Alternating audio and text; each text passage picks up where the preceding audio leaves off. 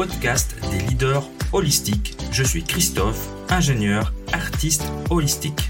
Ce podcast est pour toi si tu es attiré par l'épanouissement personnel, professionnel et spirituel. Ma mission est de t'accompagner, toi le manager, l'ingénieur, le leader rationnel cartésien, à connecter, aligner ton mental rationnel avec tes émotions, ta créativité, ton intuition et ta spiritualité en m'appuyant sur la recherche scientifique. Allez, on y va, c'est parti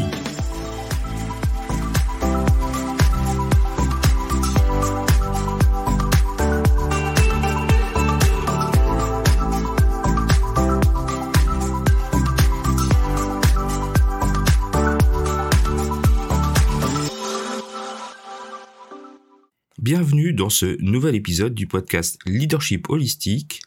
Et aujourd'hui, ma contrainte créative est euh, bah, d'enregistrer cet épisode les yeux fermés. Et les yeux fermés, je me suis demandé longtemps de quoi j'allais vous parler les yeux fermés, et puis je pense que quand on a les yeux, en tout cas pour moi, fermer les yeux et, parler à un micro, tout de suite ça éveille des souvenirs. L'idée, c'est de se replonger dans sa, dans son enfance. En tout cas, c'est ce que ça m'inspire, et j'aimerais partager avec vous peut-être quelque chose que, enfin probablement quelque chose dont j'ai jamais parlé, et qui peut expliquer certaines choses de ma vie maintenant. Euh, je voudrais partager avec vous mes vacances d'enfance. Elles sont assez particulières, mes vacances d'enfance, parce que quand j'étais enfant, euh, on partait en vacances euh, assez longtemps, hein, de mémoire, mais quand on est enfant, on a tendance à grossir les choses, mais je dirais plusieurs semaines, voire un mois, un, un bon mois en tout cas. Et on partait en famille. Euh, c'est-à-dire mes parents, euh, mes grands-parents, mes arrière-grands-parents, euh, parfois certains cousins, cousines. Alors c'était pas toujours les mêmes personnes chaque année, mais globalement mes parents et mes arrière-grands-parents, ça c'est sûr, parce que la fameuse, ma fameuse arrière-grand-mère dont je parle dans un autre épisode qui était qui tirait les cartes, hein, qui était voyante. Et on partait. Alors tenez-vous bien avec des caravanes, des toiles de tente, et on allait faire du camping sauvage en Bretagne. Alors j'explique le concept du camping sauvage, en particulier pour mes amis québécois qui ne doivent pas connaître l'expression. En gros, on fait du camping dans, un endroit, euh, c'est un peu l'équivalent de maintenant de, prendre son, van aménagé, puis d'aller se planter quelque part dans un endroit qui est pas fait pour du camping. Et là, on, allait dans des, au bord de la plage, hein, au bord de la mer, au bord de l'océan, dans des terrains, euh, dans des dunes, dans les endroits où, euh, alors c'était autorisé à l'époque, je pense que ça l'est plus maintenant. On pouvait planter la tente ou planter une caravane, mais il y avait absolument aucune, euh, il y avait pas d'électricité, il y avait pas de toilette, il y avait rien. C'était vraiment et c'était gratuit. Donc on partait cette espèce de troupe là, euh, cette espèce de troupe organisée partait, on partait plus ou moins au même endroit, hein, vers Audierne en, en, Bretagne, donc au Finistère Sud, au bord de l'océan, et on plantait le camp et avec la, avec la totale, c'est-à-dire qu'on on creusait des toilettes euh, à un endroit et puis on, on, mettait on mettait une protection pour pas qu'on nous voit évidemment, mais on creusait les toilettes dans le dans la terre. Euh, je ne me souviens pas vraiment comment on se lavait, j'avoue, mais je pense que c'était assez archaïque. Euh, mais on avait, euh, en tout cas, mes arrière-grands-parents, eux, avaient une petite caravane. Euh, nous, nous, on avait des tentes, des grandes, grandes tentes avec plusieurs chambres, euh, voilà, vraiment euh, quelque chose d'assez, d'assez confortable. et on passait, voilà, des, des, semaines, voire un mois, au bord de l'océan, à faire du camping, donc à aller à la plage. Bon, on était enfants, donc on a des grandes plages en Bretagne avec des, du, sable, donc on, on, on, fabriquait des, des, des, cabanes virtuelles. Euh, mon papa, c'est là où il m'a, il m'a initié à la pêche. Donc on allait pêcher dans plusieurs types de pêche. Hein. On avait la pêche. Euh, bon, c'est là pour la première fois où j'ai fait de la, de la pêche sous-marine. Hein, donc avec avec mon père, on allait euh, pêcher évidemment avec le la canal, le, le lancer de pêche. On allait aussi pêcher. Alors certaines années, en tout cas dans les moins moins anciennes, plus récentes, euh, mon père avait un un petit bateau, un Zodiac, et on allait pêcher euh, sur l'océan, on allait poser, on posait des, un filet de pêche. Euh, donc on vivait de la pêche quasiment euh, pendant un mois. On, je me rappelle même enfant, on se levait à 4 heures du matin et on allait sur la plage. Euh, on faisait des, euh, on creusait des avec un des, des, grands couteaux ou des, euh, des, des objets euh, aiguisés pointus. On, on, creusait dans le sable, puis ça faisait ça faisait sortir des tout petits poissons qu'on appelle des lançons qu'après on faisait frire. Donc je me rappelle très bien ça, on allait pêcher là au clair de lune, c'était juste fantastique. Quand vous avez 8 ans, 10 ans, c'était vraiment l'aventure. Euh, on allait, euh, voilà, on, pratiquait toutes sortes de pêches, euh, toutes sortes de jeux. C'était totalement insouciant. Alors il y avait évidemment pas de smartphone, pas d'internet, pas de réseaux sociaux. On vivait euh, dans notre petit camp de, de, de, de Robinson Crusoe un peu tout seul. En général, la tradition voulait que notre arrière-grand-père nous invitait dans un bon restaurant ou au pire, si les années où il avait un peu moins d'argent, parce qu'on était quand même des gens plutôt plutôt simple et, pas très riche. Le, grand luxe, c'était on allait acheter la du homard, une, langouste ou un homard euh, que, ma maman cuisinait euh, d'une certaine manière. Et puis moi, je, je, me rappelle que je faisais la collection de, la, de la carcasse que j'essayais de, de reconstituer de manière, euh, ça marchait jamais évidemment. Euh, qu'est-ce qu'on, qu'est-ce que je... ah oui, je me rappelle qu'une année, une année, on a, euh, là, il y avait mes grands-parents, il y avait mon grand-père et ma grand-mère euh, paternelle, et mes arrière-grands-parents, et mes, mes oncles, ou en tout cas au moins un des deux, de mes jeunes oncles, qui, qui avaient quasiment mon âge, donc avec qui j'ai été élevé comme comme mes frères.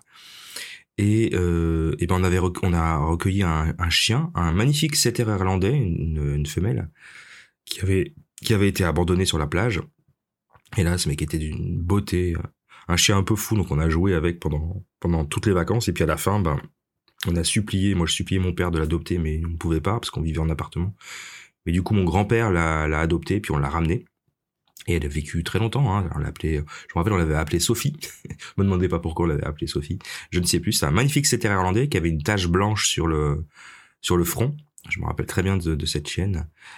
Euh, donc voilà, c'était euh, c'était une époque, c'était une autre époque. C'était les. Je, je, je parais un peu nostalgique. Je j'assume tout à fait de faire le vieux le vieux con là, euh, parce que c'était il y a plus de 30 ans, il y a même 40 ans parce que j'avais une dizaine d'années, mais c'était les vacances euh, exceptionnelles. On allait évidemment visiter un petit peu, on allait à la Pointe du Raz, on allait euh, on allait se promener dans des endroits improbables.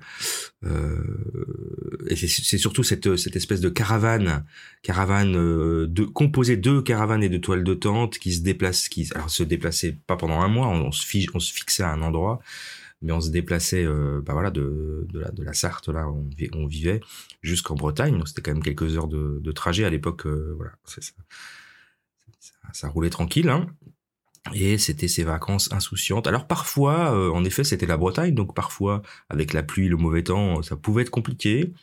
Euh, Parfois, on avait aussi des, des voisins un peu bizarres, un peu spéciaux, parce qu'il y avait quand même quelques personnes qui venaient s'installer dans ces endroits, puisque c'est des endroits qui étaient libres euh, et qu'il n'y avait pas de surveillance et que c'était gratuit. Parfois, on avait des voisins, alors des voisins lointains, hein, parce qu'on avait suffisamment d'espace pour ne pas euh, pour ne pas se marcher les uns sur les autres, mais on pouvait avoir des voisins un petit peu euh, brillants, alcoolisés, enfin ce genre de choses.